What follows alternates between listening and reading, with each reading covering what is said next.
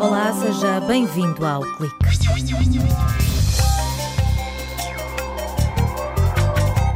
Um estudo que junta as universidades de Aveiro e do Porto está a avaliar o benefício do exercício físico em alterações cardíacas provocadas pelo cancro. A investigação, feita em ratos, mostra que a prática desportiva é um importante aliado na prevenção.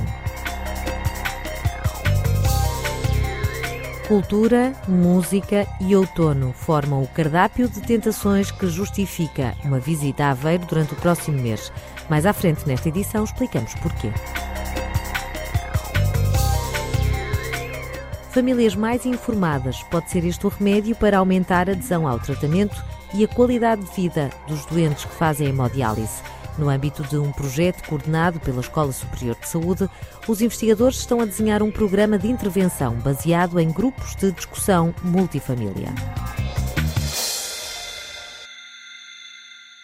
Para a tese de mestrado em Bioquímica feita nas Universidades de Aveiro e do Porto, João Antunes juntou na mesma frase as duas principais causas de morte em Portugal: cancro e problemas de coração.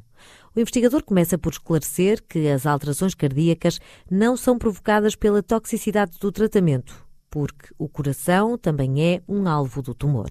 Inicialmente sempre se pensou que foi a terapia anticancro que começava com os problemas cardiovasculares. Alguns estudos pré-clínicos foram detectando essas alterações pronto, e em 2015 surgiu um estudo em que realmente se detectavam alterações em humanos.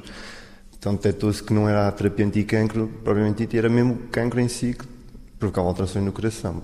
Os estudos foram feitos realmente em vários tipos de cancro, em vários estádios da doença. O impacto não se vê ao nível da anatomia, mas antes na forma como o coração contrai. Vão sendo alterações subtis e vão se desenvolvendo à medida que o cancro também vai avançando, não é?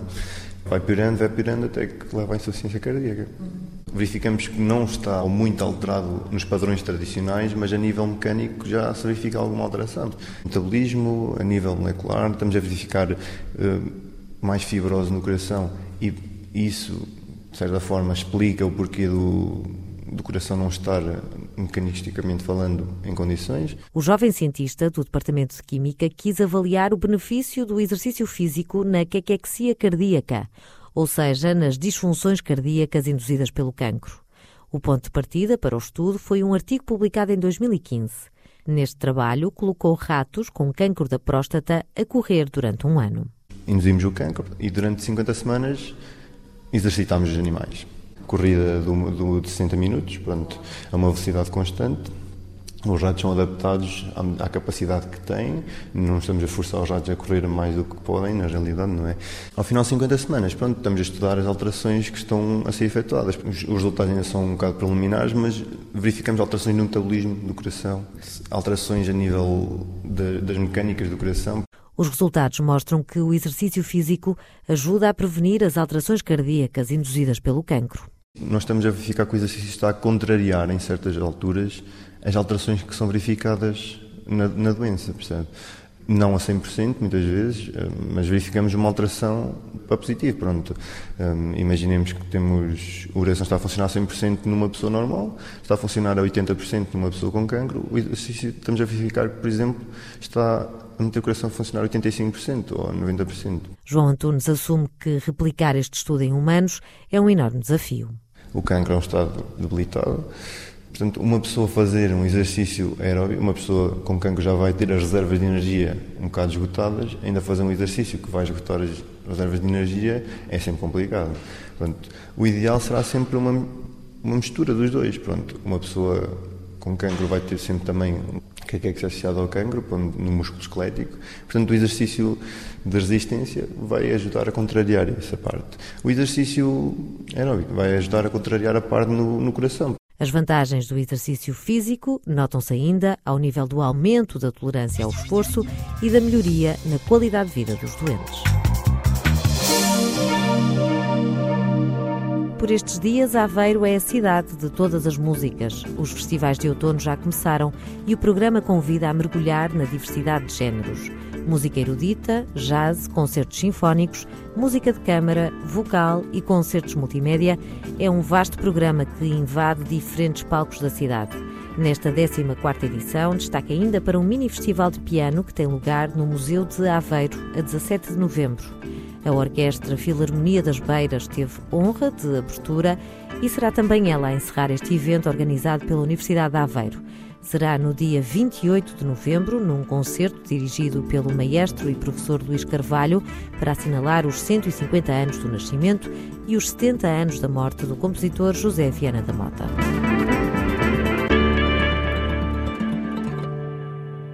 Para sobreviver a um diagnóstico de insuficiência renal crónica terminal, os doentes têm dois caminhos: hemodiálise ou transplante renal. Daniela Figueiredo, membro do Centro de Investigação em Tecnologias e Serviços de Saúde, adianta que para quem faz hemodiálise, as clínicas passam a fazer parte da rotina. A hemodiálise implica que uh, a pessoa esteja ligada três a quatro vezes por semana em sessões de quatro horas a uma máquina externa que é um rim artificial para poder filtrar tudo aquilo que são as toxinas e os excessos líquidos, de líquidos no sangue. Mas isso não basta. A docente da Universidade de Aveiro sublinha que o tratamento implica uma mudança de vida, novos hábitos de hidratação, dieta rigorosa, atenções especiais com o acesso vascular e exercício físico. Dados mundiais indicam que a adesão ao tratamento fica aquém do desejável. 99% de pessoas não consomem a medicação devida nas horas devidas, na dosagem devida que é recomendada pelo seu profissional de saúde. E, portanto, nós temos valores que podem ir até aos 35% de fraca adesão a sessões completas de hemodiálise. Porque, por exemplo, podem estar a fazer uma má diálise. Se fizeram, se levam excesso de líquido, isso pode fazer com que ela tenha que encurtar as sessões de hemodiálise. A insuficiência renal crónica não atinge apenas o doente, afeta a qualidade de vida de todos os que lhe são próximos. Por isso, a equipa da Escola Superior de Saúde da Universidade de Aveiro acredita que a teia familiar pode facilitar a adaptação social e psicológica às exigências dos novos cuidados de saúde. A aposta passa por uma intervenção familiar, capacitando o doente e quem dele cuida. Quer dando uma vertente mais educacional, treinando, capacitando com estratégias para ajudar a controlar a ingestão de líquidos, ajudando na alimentação, como é que devem ser cozinhados os alimentos, é? no sentido, por exemplo, de se diminuir os níveis de, de fósforo, ajudando de facto a família a expressar os seus medos, os seus receios, ajudando a família, o doente e familiar mais próximo a comunicar melhor em relação à doença e a colocar a doença no seu lugar, ou seja, que a doença não domine a vida familiar, nós estamos a ajudar quer doentes, quer familiares a adaptarem-se melhor a esta condição. Daniela Figueiredo explica que o projeto Together We Stand, financiado pelo FEDER e pela Fundação para a Ciência e Tecnologia, pretende tornar as famílias mais autónomas.